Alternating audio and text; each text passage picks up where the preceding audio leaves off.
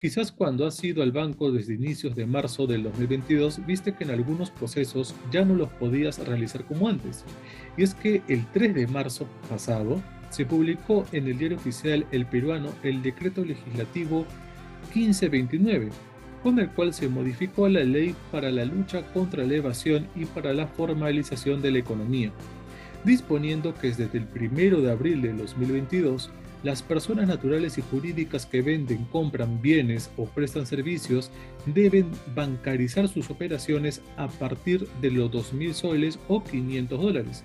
Caso contrario, no tendrán derecho a deducir gasto costo en el impuesto a la renta ni crédito fiscal del impuesto general a las ventas. Igualmente, no podrá justificar incrementos patrimoniales. Ahora veremos más detalles al respecto. ¿Cuáles son los principales cambios dispuestos? Operaciones a ser bancarizadas. Desde el 1 de abril de 2022 ya es obligatorio bancarizar las operaciones a partir de 2.000 soles o 500 dólares.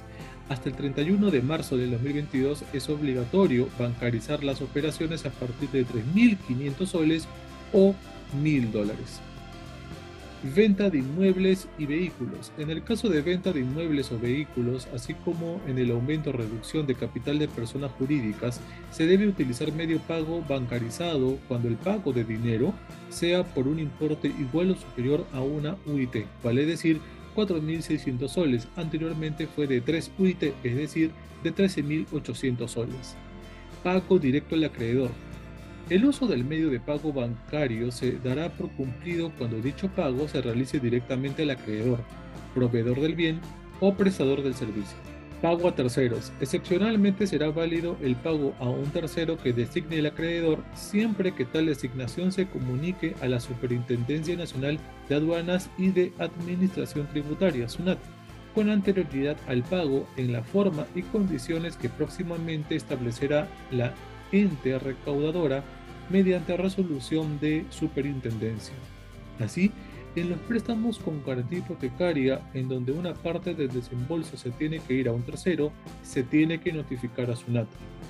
En Rebaja tus cuentas hemos implementado un proceso desde el 1 de abril para que luego de la firma de nuestro contrato notificamos a SUNAT para que tanto el cliente como nosotros no tengamos inconvenientes. Si la SUNAT no expide la resolución indicando la forma y condiciones para que el pago se realice a un tercero, la comunicación del acreedor al ente recaudador designado a un tercero para que cobre las acreencias se presentará en la mesa de partes virtual de la SUNAT. Pago de remuneraciones y beneficios sociales. Cuando existe obligación de depositar las remuneraciones y beneficios sociales de los trabajadores en las entidades bancarias, conforme con lo dispuesto en el decreto legislativo 1499, no se considerará para bancarizar el monto previsto de 2.000 soles o 500 dólares, sino el monto de la remuneración o beneficios sociales del trabajador. Bancos en paraísos fiscales. No se considerará que sea utilizado medio pago bancario cuando la entidad financiera a través de la cual se realiza el pago sea residente en países o territorios de baja o nula imposición. Esta disposición estará vigente desde el 1 de enero del año 2023.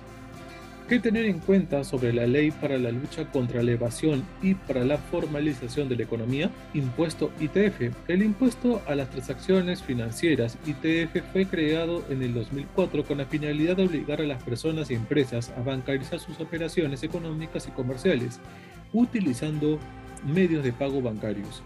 Bancarización. La bancarización tiene por objeto formalizar las operaciones que realizan las personas y empresas a fin de identificar el origen y destino del dinero utilizado en sus operaciones y que el Estado a través de la SUNAT pueda ejercer sus facultades de control y fiscalización contra la evasión tributaria, el lavado de activos y otros delitos. Tasa de ITF. La tasa del impuesto a las transacciones financieras es equivalente al 0,005% que se aplica sobre el valor de cada operación afecta. El ITF se aplica sobre cualquier importe depositado en el banco. Medios de pago bancarios. Los medios de pago bancarios que utilizan las instituciones financieras para recibir dinero canalizar transferencias de dinero entre cuentas de distintas personas y empresas que realicen sus operaciones en el país son depósitos en cuenta, giros, transferencia de fondos, órdenes de pago, tarjetas de crédito, tarjetas de débito, cheques, remesas y cartas de crédito. Declaran y pagan el IFTF.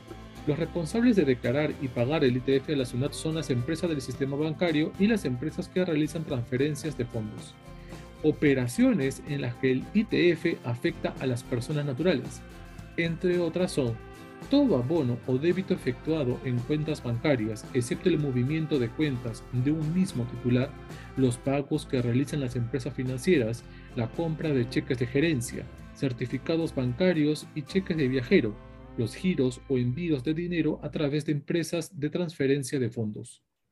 Operaciones no afectadas al ITF, entre otras, no están afectas al impuesto los abonos en cuentas que aperturen los empleadores sobre sus trabajadores o pensionistas, los abonos a las cuentas de CTS, la acreditación o débito en las cuentas de fondos mutuos y fondos de inversión.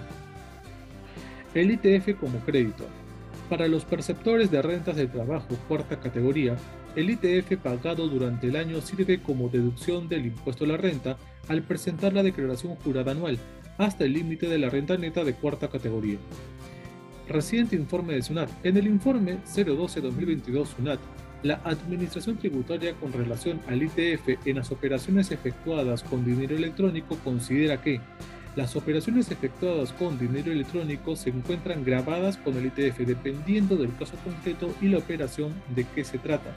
El pago de cuotas a las empresas del sistema financiero utilizando dinero electrónico está grabado con el ITF está grabada con el ITF la entrega de fondos con cargo a colocaciones otorgadas por una empresa del sistema financiero sin utilizar las cuentas a que se refiere el inciso A del artículo 9 de la ley del ITF para su conversión en dinero electrónico y no están grabadas con el ITF el depósito o retiro en cuentas de dinero electrónico. Ahora con esta información sabrás qué trámites podrás realizar ante las entidades bancarias sin sorprenderte por los cambios.